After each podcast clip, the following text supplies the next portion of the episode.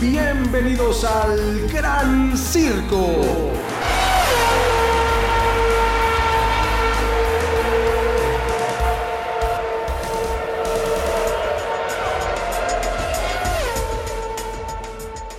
¿Cómo están? Bienvenidas, bienvenidos al Gran Circo.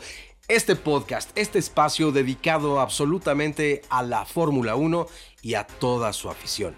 ¿Por qué? Porque sabemos que cada vez más en nuestro país, en México, son más las personas que se suman a conocer, a saber o a documentarse mucho más y volverse expertas y expertos en materia de la Fórmula 1.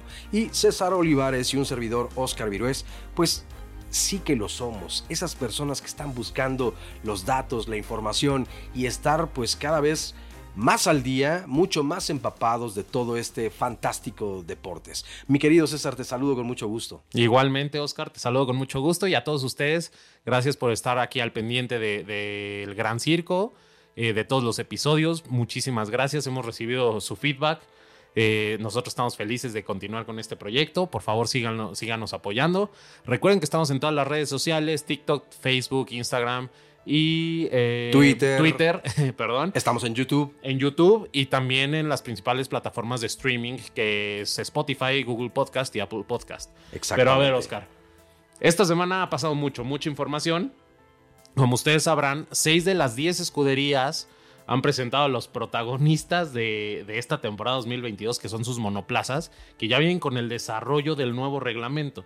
Ojo, recuerden, y, si escucharon el, episodio donde hablamos del reglamento, es importante saber que la FIA pone una pauta, un mapa, una guía para que cada escudería haga su propia interpretación y desarrolle su, su monoplaza. Entonces va a haber variantes, cada cada, cada coche va a tener su, plus, sus deficiencias, sus este, puntos fuertes. Entonces, ahorita es momento de que los están presentando. Falta ver cómo se comportan en pista, porque unos se ven espectaculares y otros no tanto, pero a lo mejor cambian a lo largo de la temporada o incluso para las pruebas de, de invierno. Ah, hay un meme, por cierto, si no lo han visto, pues se los voy a escribir, que está Spider-Man, pero del yo creo que de los primeros cómics que, tuvimos en este traje azul y rojo con rayas negras, eh, donde se ve junto con otros seis Spider-Mans y dice, ah, soy yo, eres tú, eres tú, soy yo, soy yo.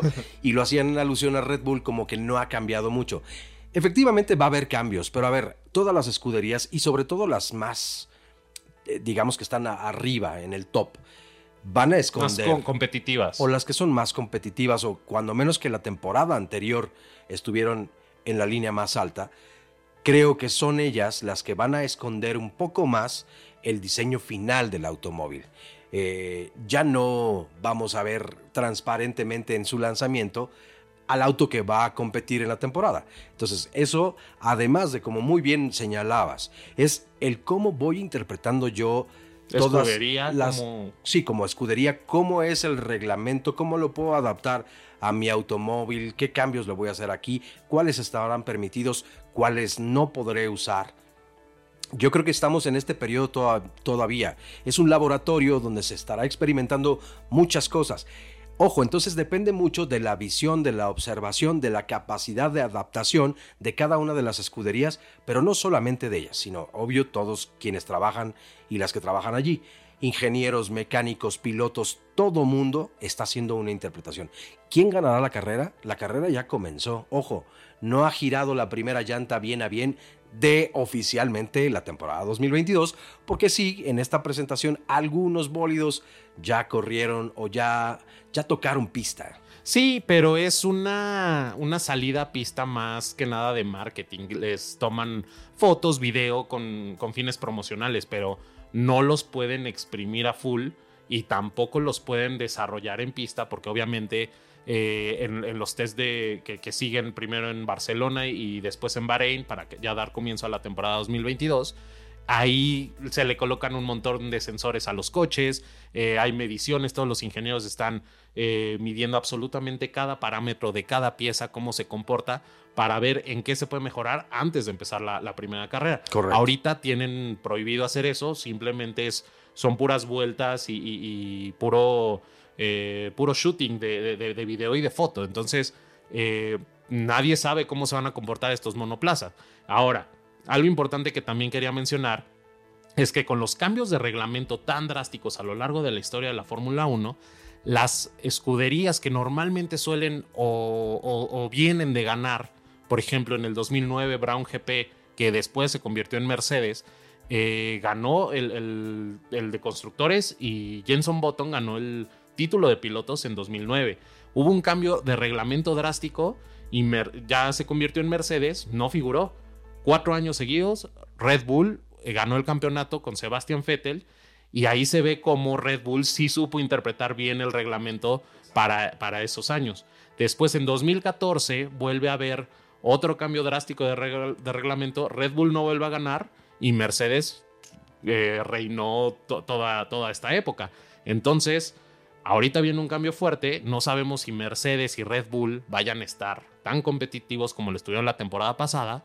O a lo mejor un Ferrari, un McLaren, eh, incluso un Aston Martin podría subir, escalar y, pelear algunos podios o incluso algún campeonato. A mí no me sorprendería que tanto Mercedes como Red Bull estuvieran otra vez compitiendo por sitios importantes en la tabla.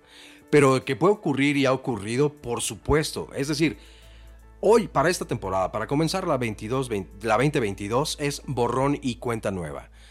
Puede que Haas, por ejemplo, sea la mejor escudería no, no creo. No, difícilmente. Lo decía nada más como menos, para. Menos teniendo a, a Mazepin ahí a volante. O sea, no hay manera, no hay manera. Lo decía yo por respeto y además por respeto también a las mismas matemáticas. Siempre que exista una posibilidad, entonces se puede llevar a cabo. Pero, ojo, pues es bien difícil que la verdad una escudería, que fue por cierto la primera que presentó a su coche para la temporada 2022, eh, pues que sorprenda y sea el primer lugar. Además fue una presentación que pues ni fu ni fa. En realidad no vimos prácticamente nada, no estaban los pilotos. No hicieron rueda de prensa, simplemente subieron un render donde mostraban el coche. Para mi gusto, y creo que coincidirás conmigo, un coche muy similar muy. a los prototipos que presentó la FIA. No se veía ninguna interpretación de parte de Haas, eh, ninguna interpretación sustancial. Y digas, ok, Aquí esto jamás lo habíamos visto, los, alerones, algo, nada, nada espectacular que, pudieras decir, ok, eso es de Haas. O sea, prácticamente a un prototipo de la FIA le pusieron todos los colores de Haas y mandaron unas fotos y eso fue toda su presentación, la cual a mí me parece muy triste, pero mi teoría es que no tienen el coche listo aún.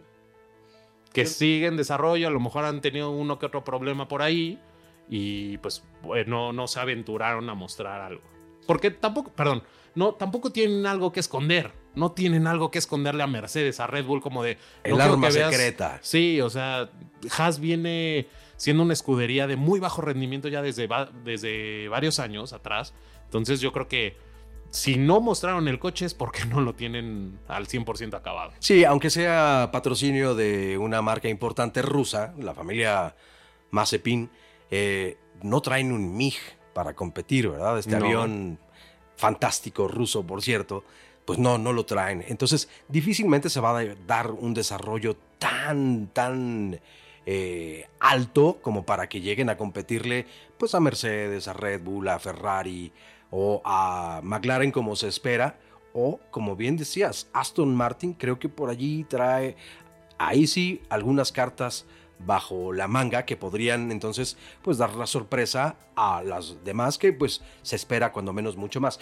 Es decir, la lógica aquí no la podemos apartar. No. Yo creo que de todos modos sigue reinando, pero por eso decíamos desde un principio, será la interpretación, la capacidad de adaptación de cada una de las escuderías para que entonces los tengamos en la competencia buena. Y claro, podemos tener una idea de cómo se podrían comportar los coches, si tomamos como punto de medición los motores que traen, porque recordemos que los motores para esta temporada se congelan y son los mismos eh, motores, eh, no, no físicamente, o sea, todas las piezas son nuevas y demás, pero es el mismo concepto de motor que se ha venido manejando las temporadas pasadas. Entonces, si Haas no tuvo un motor competitivo, no va a poder desarrollar un nuevo motor para ser competitivo esta temporada. Va a tener que correr con un motor deficiente y poco competitivo que ya conocemos, desgraciadamente. Entonces, Haas, pues yo lo veo muy, muy, muy verde. No creo que vaya a pasar nada esta temporada con Haas.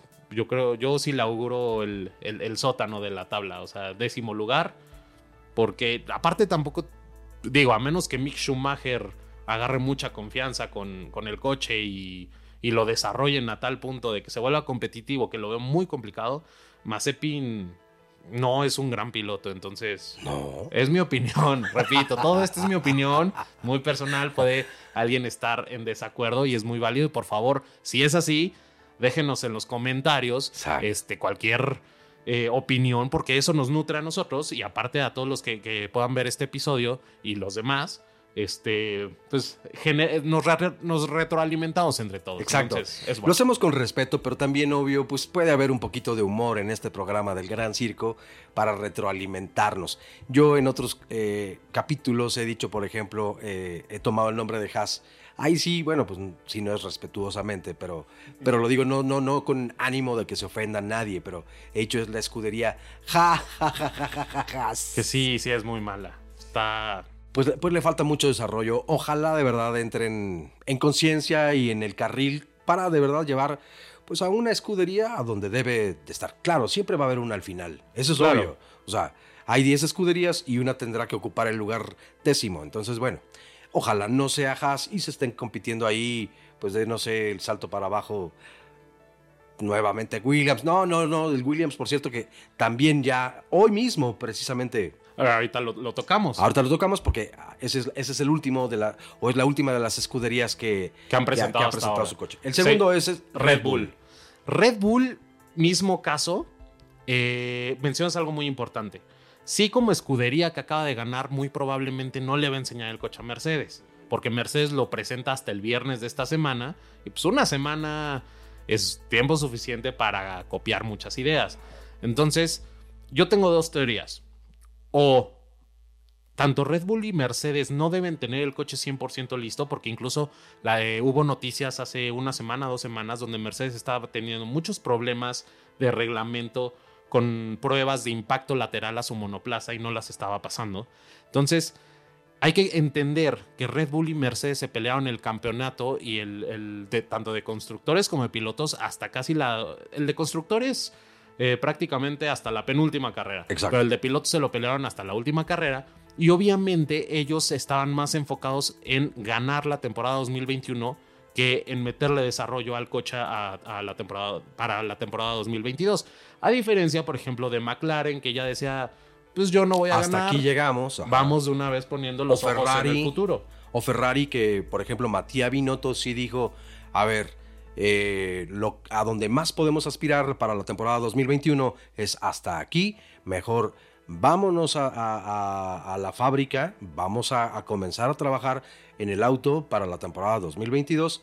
Lo mismo McLaren, yo creo que sí, ya ambas escuderías se guardaron un poco, por eso vimos, sobre todo en McLaren, yo creo que una eh, Un- un- evidente caída, porque la primera estuvo fantástica. Bueno, En Europa. Sí. En Europa el McLaren funcionó espectacular. Sin embargo, la- en los circuitos aquí en el continente americano, y Sí, ya le se- costó mucho. Se empezaron a caer, pero yo creo que tenía, obedecía mucho a lo que tú acabas de, de mencionar, que ya empezaron a concentrarse en la siguiente temporada, no así el caso de Mercedes y Red Bull, que estaban al tope de la batalla y tenían que resolver la temporada 2021 primero, y tan competida fue que uno se queda con el campeonato de, de pilotos y otro con el de... De el- constructores. Constructores, exacto. Entonces, mi teoría es, uno, no, eh, no tiene el, el coche listo por lo mismo de que empezaron el desarrollo del, del monoplaza para la temporada 2022 más tarde. Y la segunda, obviamente, estratégica, de, n- sí, a lo mejor ya tengo el coche listo, pero eh, no te lo voy a enseñar Mercedes porque quién sabe que me puedas copiar. Entonces, eh, Red Bull también presenta un prácticamente un monoplaza prototipo de la misma FIA, pintado obviamente de los colores de Red Bull. Y yo creo que no, no, no creo que sea el coche que vamos a ver. En realidad lo vamos a, a descubrir hasta, lo, hasta la pretemporada de la Fórmula 1. Porque es un coche excesivamente estilizado. No se le ve mucho, mu- mucha búsqueda de, de ese poco rango aerodinámico que dejó la FIA para desarrollar. Se le ve un coche eh, prácticamente muy futurista, muy bonito, muy bonito, Sí, hay que sí. decirlo, pero muy perfecto, ¿no? O bueno, e- esa sensación me dejó a mí. Puede ser, aunque yo he, de reconocer que el equipo de Red Bull creo que se preocupó un poco más, a diferencia de Haas, bueno, muchísimo más, porque aquí sí hubo eh, primero un conductor que estuvo dirigiendo, digamos que el evento, fue un evento planeado, sí se desvela una tela que tenía guardado ahí al coche de Red Bull, estaban ahí tanto Max Verstappen como Checo Pérez, estaba Christian Horner, y dando una explicación de cuál es más o menos la intención de la escudería para esta nueva temporada. Yo creo que entonces sí se concentran bien, o sea, tiempo al tiempo, me parece que sí es muy destacado lo que hace Red Bull porque lo toman con tranquilidad. Y una nota curiosa que le da... Espérame, espérame. Esa nota de regreso, porque necesitamos llantas nuevas. Tienes toda la razón. Vámonos a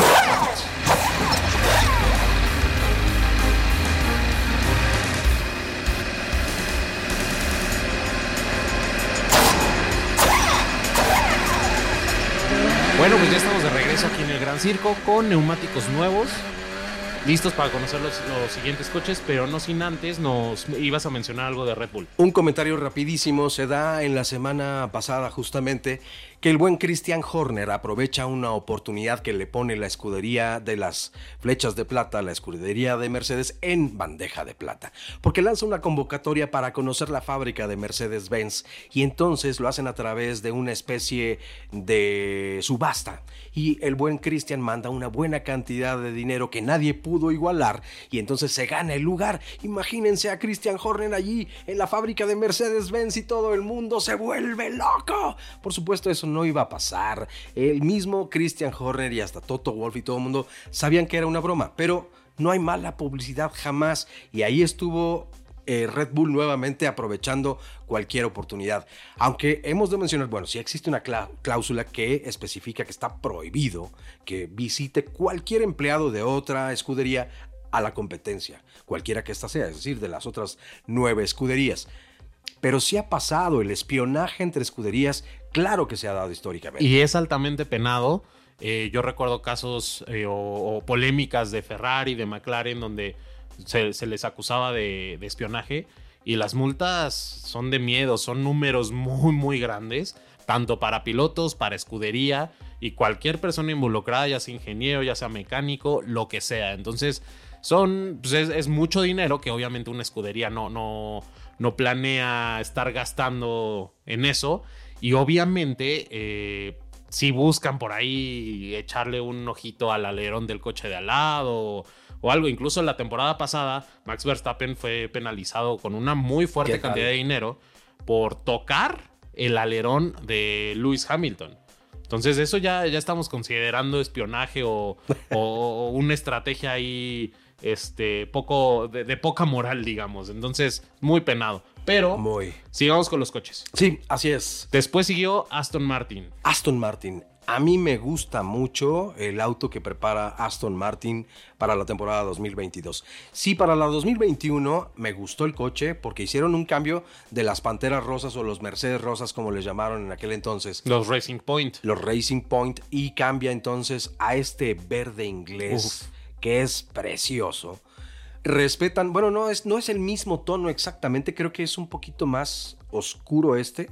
No, a mí me parece que es el mismo tono, sin embargo, eh, la mayoría de, de- todos los patrocinadores e incluso el logotipo de Aston Martin en el coche de 2021 era blanco. Ahorita es un verde fosforescente que utilizan en otras categorías como el WEC, los Aston Martin que corren en el WEC, que tienen mu- muchos detalles de ese color que también caracteriza a Aston Martin dentro del mundo del automovilismo. Ustedes también disculparán, no lo saben, obvio, pero yo soy una persona que vive con daltonismo y estos detalles, y no es broma, de verdad, sí soy daltónico y estos detalles yo me los voy perdiendo. A mí me cambia el color muy fácilmente si lo iluminas de un lado que del otro, entonces pierdo esos detalles. Entonces yo más bien voy a dejar en manos del buen César todo este tipo de apreciaciones, pero bueno, me, fan- me fascina el color de Aston Martin. Me parece que es un desarrollo, además del coche, se ve, yo creo que mucho más cercano a lo que sí va a ser en realidad. se ve un coche real para, para ser eh, breves. O sea,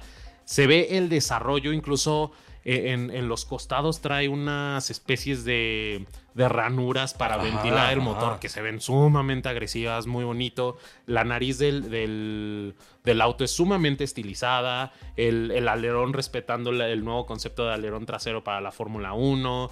Eh, varios detalles que, que, dices, ok, sí, sí le... No, no, no agarraron el prototipo de la Fórmula 1 y lo pintaron de Aston Martin. No sacaron un Aston Martin y lo pintaron de Aston Martin. Incluso las tomas de aire laterales, eh, frontales, son cuadradas.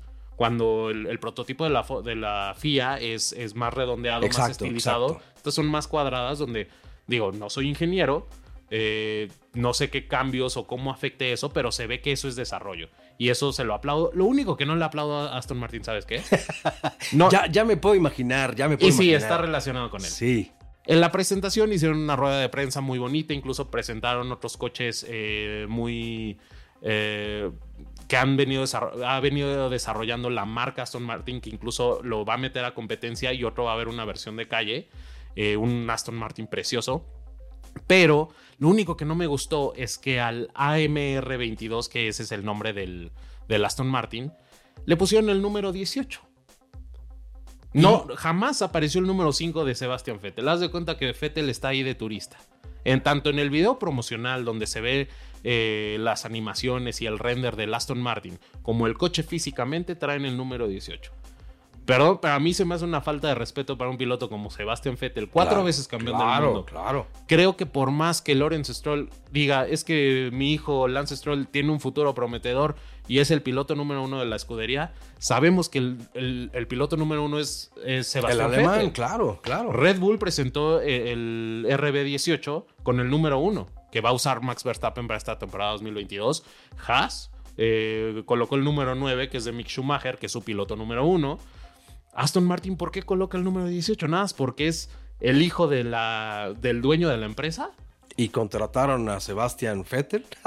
bueno, pues sí, pues a, ver, a veces ese es el tipo de cosas que uno puede criticarle, no a la Fórmula 1, porque pues la FIA, ¿qué? ¿Aquí qué hace? Tenemos un dueño que es Lawrence Stroll, que hace con su dinero lo que quiere. Es un señor, pues lo hemos visto lejanamente en algunos capítulos que presenta Drive to Survive de Netflix, que por cierto ya se acerca la temporada, la nueva temporada.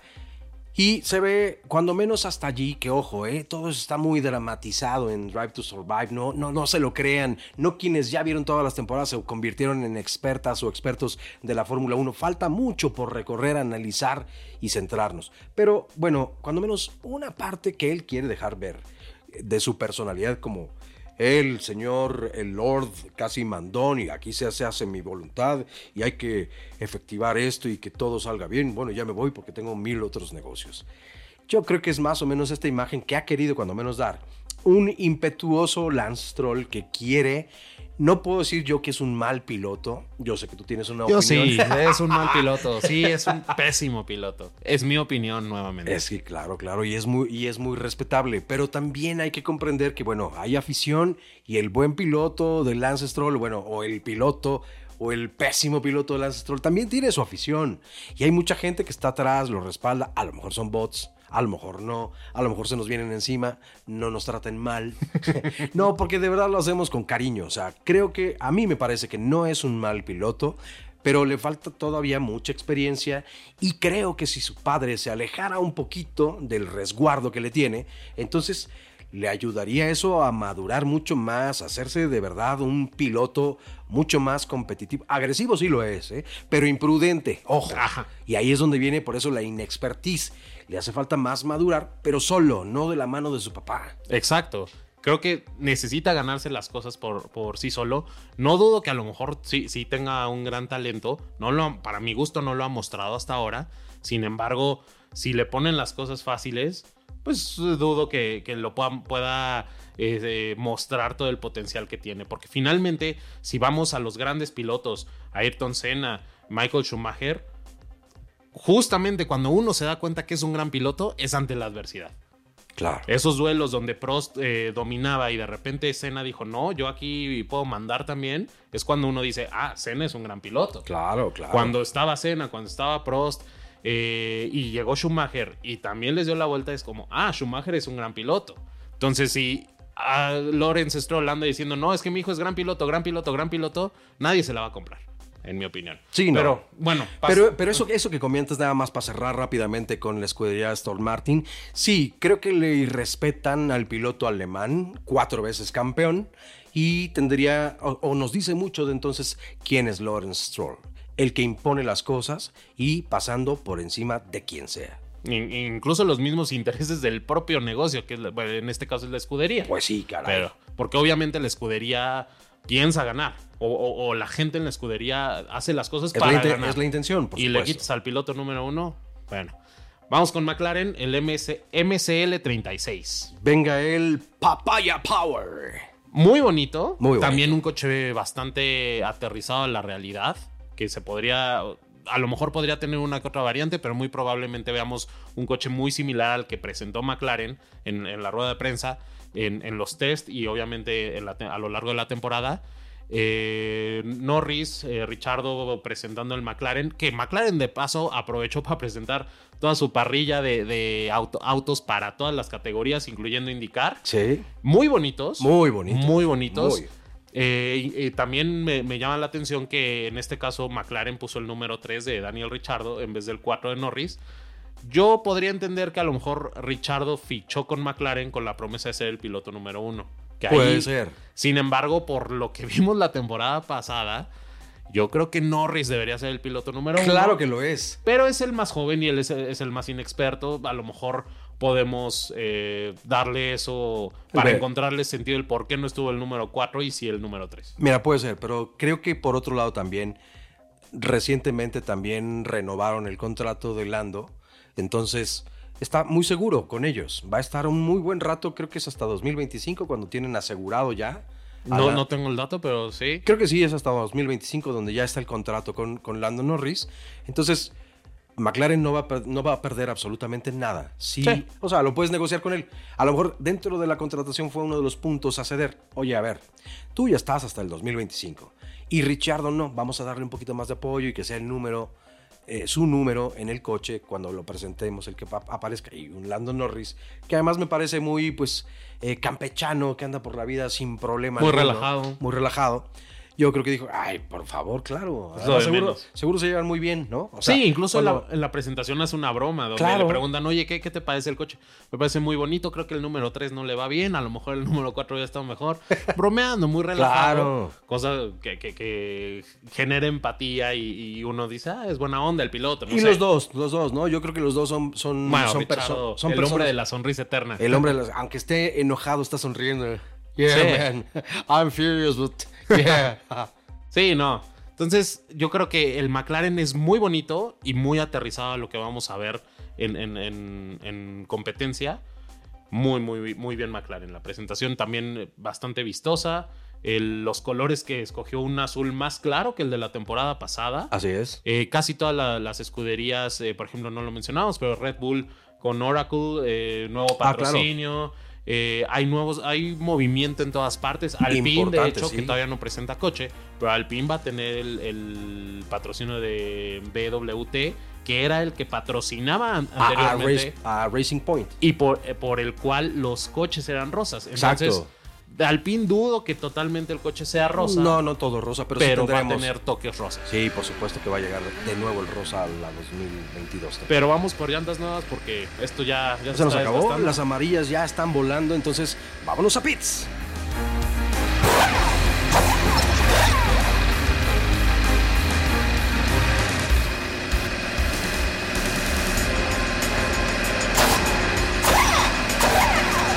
Ya estamos de regreso aquí para el último bloque del Gran Circo. Vamos a hablar de eh, Alfa Tauri y de Williams. Empecemos con Alfa Tauri. Alfa Tauri, la escudería italiana que también es marca de ropa, bueno, hizo ya su lanzamiento y creo que un poco como Red Bull, pues no nos muestra a detalle cómo va a ser el coche al final. Todavía eh, está en desarrollo seguramente y no quieren mostrarle mucho porque pues puede ver, y lo sabemos perfecto, también se ha dado, eh, que puede haber imitaciones o cierto, ah, mira, me gusta eso, no tal vez de la escudería de Mercedes, que a mí me parece que eso se cuecen aparte, lo hacen solo ellos sin importarles los demás, pero los demás sí que se pueden ir copiando ciertos diseños que pueden beneficiarle en un futuro a la escudería. Sí, y de hecho la presentación no tuvo gran revuelo, no fue como en 2020 que hicieron un desfile, eh, la presentación del AT01 en ese momento.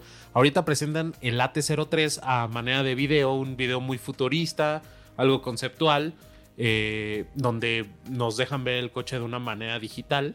Sin embargo, no hay fotos del coche eh, físico, pues. Entonces hay que esperar a, ver cómo va a ser el, el, el Alfa Tauri para esta temporada 2022. Eh, sin embargo, pequeños detalles como las entradas frontales de aire que son cuadradas, muy, muy a lo que presentó Aston Martin. Sin embargo, tengamos en cuenta que eh, no vamos a saber realmente cómo es el coche hasta que lo veamos en pista en la, en la pretemporada de la Fórmula 1. Pero no así Williams, por ejemplo, porque Williams sí presentó el FW44 muy bonito, un diseño espectacular. A mí me encantó esa combinación de tonos azules. Eh, este coche, a diferencia, ya en, Silverstone, me parece que ya, ya tocó asfalto. Entonces, un coche que yo espero, por lo que implica la escudería Williams a lo largo de la historia eh, Fórmula 1, eh, ha tenido grandes pilotos, ha, tenido varios campeonatos. Eh, que por favor regrese a, las primeras posiciones porque tanto Ferrari como McLaren como, como Williams son escuderías tradicionales de este deporte que pues a nosotros los aficionados nos duele y nos pesa un poco verlos eh, de sotaneros de la tabla cuando deberían estar muy arriba. Ahora recordemos que tú decías algo muy interesante. Eh, el desempeño de esta, de esta escudería empezó a decaer eh, como la salud de Frank Williams en su momento, que falleció el año pasado. Sí, desafortunadamente. Sir Frank Williams yo creo que fue uno, una de las personas que más le dio a la Fórmula 1 en un montón de sentidos. Entonces ahí sí me quito el sombrero ante un Sir Frank Williams que hizo muchísimo por el deporte y por supuesto por su escudería. Una persona que con pocos medios en un principio llegó hasta donde llegó. Y fue gran piloto. Además, además, o sea, entendió perfectamente el deporte desde todos los ángulos. Y creo que, bueno, pues sí, así como la salud vino acabando poco a poco con él, también la escudería eh, fue viviendo más o menos como un reflejo de lo que era su salud. Sí, en un intento desesperado eh, le cede eh, a su hija, que es yo creo que la que estaba mucho más cercana, cuando menos a la Fórmula 1 con su papá. Claire Williams. Claire Williams que además se hizo muy amiga de muchos pilotos, la considera, o sea, creo la respetan mucho. La respetan muchísimo. Ojo, es bien difícil, yo creo que como mujer entrarle a la Fórmula 1. Si como hombres es difícil, pues sabemos que este mundo es un mundo más de hombres que de mujeres. Desafortunadamente todavía hay mucha desigualdad en ese sentido, pero ahí estuvo. pero se va rompiendo poco, poco a poco. Eso es lo que me gustó de ella. Y cada vez se va, se escucha de más mujeres que nosotros aplaudimos, claro. que, que vayan ingresando a este deporte que erróneamente se cataloga como deporte de hombres porque no es así. Hay, hay pilotos que, bueno, o sea, le podrían dar la vuelta a quien tú quieras. Y, esperemos que, pronto veamos más mujeres eh, en la parrilla, eh, detrás de un volante de Fórmula 1, porque le va a agregar mucho interés y sobre todo competencia al deporte. Por supuesto. Otro ejemplo muy claro es la esposa de Toto Wolf, Susie Wolf, que también obvio fue piloto eh, o pilota de la Fórmula 1, bueno, no, perdón, de la Fórmula 1 no, pero sí del, del deporte motor. Eh, y ahí está, ¿no? Y, ella además es una gran impulsora de mujeres, de mujeres de, las niñas. Ha venido incluso acá a México a dar ciertas clínicas. O sea, sí, sí se busca que las mujeres le entren mucho más a esto. Entonces, bueno, ahí está la presentación Alpha Tauri. También tenemos la de Williams, que sí coincido contigo. Creo que los colores son maravillosos. Nos recuerda a otros autos Williams de temporadas anteriores.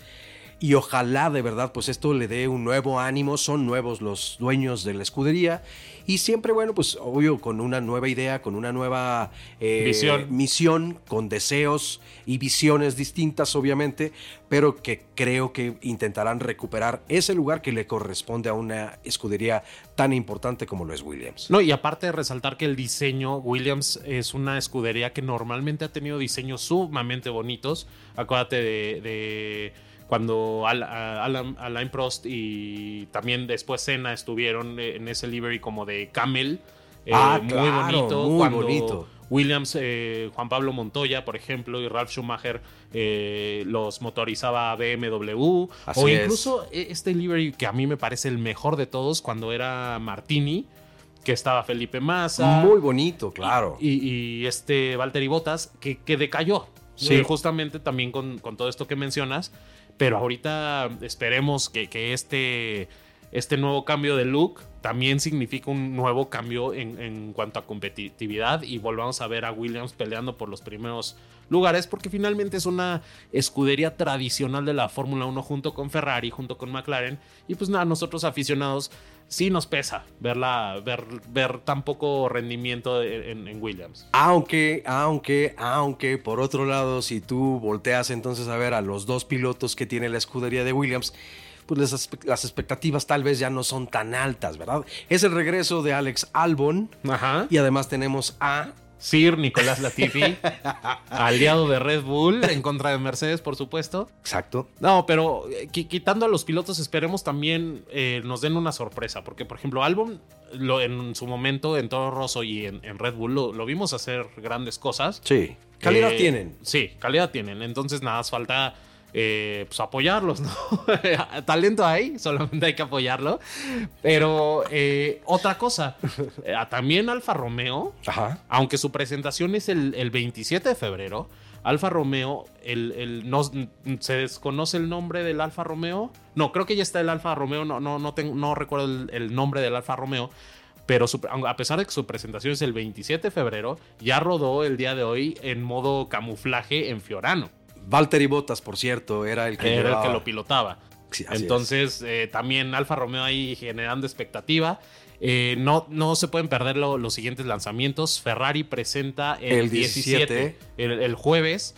El Mercedes eh. Al día siguiente. al día siguiente se va a presentar el, el 18 de febrero. Alpine, el, el- la escudería del señor, don señorón Fernando Alonso, presenta el día eh, 21. Yo solamente espero que no sea un coche totalmente rosa, por favor. No, no Pero- lo creo, no lo creo. Es que Alpine, los colores representan a, a- a la bandera francesa. Sí, por supuesto. Entonces, dudo que eso lo vayan a dejar de lado simplemente por un, por un patrocinio.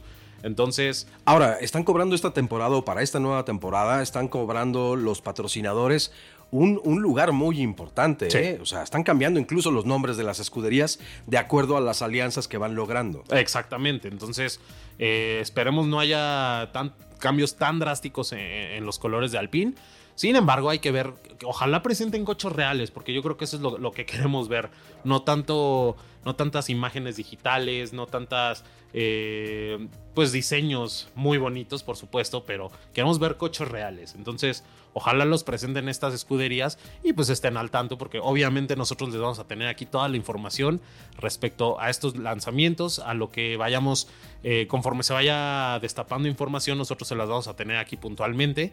Y pues eh, yo creo que ya bandera cuadros. Así es, llegamos al final de la carrera. Creo que ahí está el resumen más o menos de cómo han sido presentados o los lanzamientos de las escuderías que hasta el momento han llevado entonces ya a cabo esta presentación, valga la redundancia, y faltan algunos más que ya los iremos entonces documentando, pero recuerden de suscribirse a el bueno, arroba el gran circo punto podcast. Estamos en donde? Estamos en Instagram, estamos en Facebook, TikTok y Twitter. Y obviamente cada episodio del podcast lo pueden escuchar en YouTube, en Spotify, en Google Podcast y Apple Podcast. Ahí recuerden cada martes episodio nuevo. Entonces, por favor, esperamos eh, contar con su, con sus views, con sus likes, con sus suscripciones, por favor. Y si les gusta esto, que lo hacemos con muchísimo cariño y muchísima pasión, por favor compártanos para que cada vez lleguemos a más gente y sobre todo para que más gente se interese en este deporte que yo considero que la, no la mayoría, mucha gente, eh, pues ignora muchas cualidades sumamente importantes y bellas de este deporte, que obviamente nosotros se los iremos explicando eh, con toda la pasión que, que, nos caracteriza por la Fórmula 1 y pues ojalá ya, ya pase rápido el tiempo y empiece la temporada, ¿no? Eso es lo más padre, a mí me parece la presentación de las escuderías. Todavía no vemos nada de lo que va a hacer, pero sí ya nos marca como así esas aves que llegan a los barcos o a los galeones. Ah, ya nos acercamos a tierra, ya estamos llegando a puerto, así que la emoción comienza a subir de tono y ya estamos a punto de disfrutar la nueva temporada de la Fórmula 1 que va a estar sensacional. Así que no se la pierdan. Mi querido César Olivares, pues un placer como siempre compartir Igualmente. los micrófonos y ahora la pantalla contigo. Perfecto, sí. Esto es el Gran Circo y nos vemos muy pronto.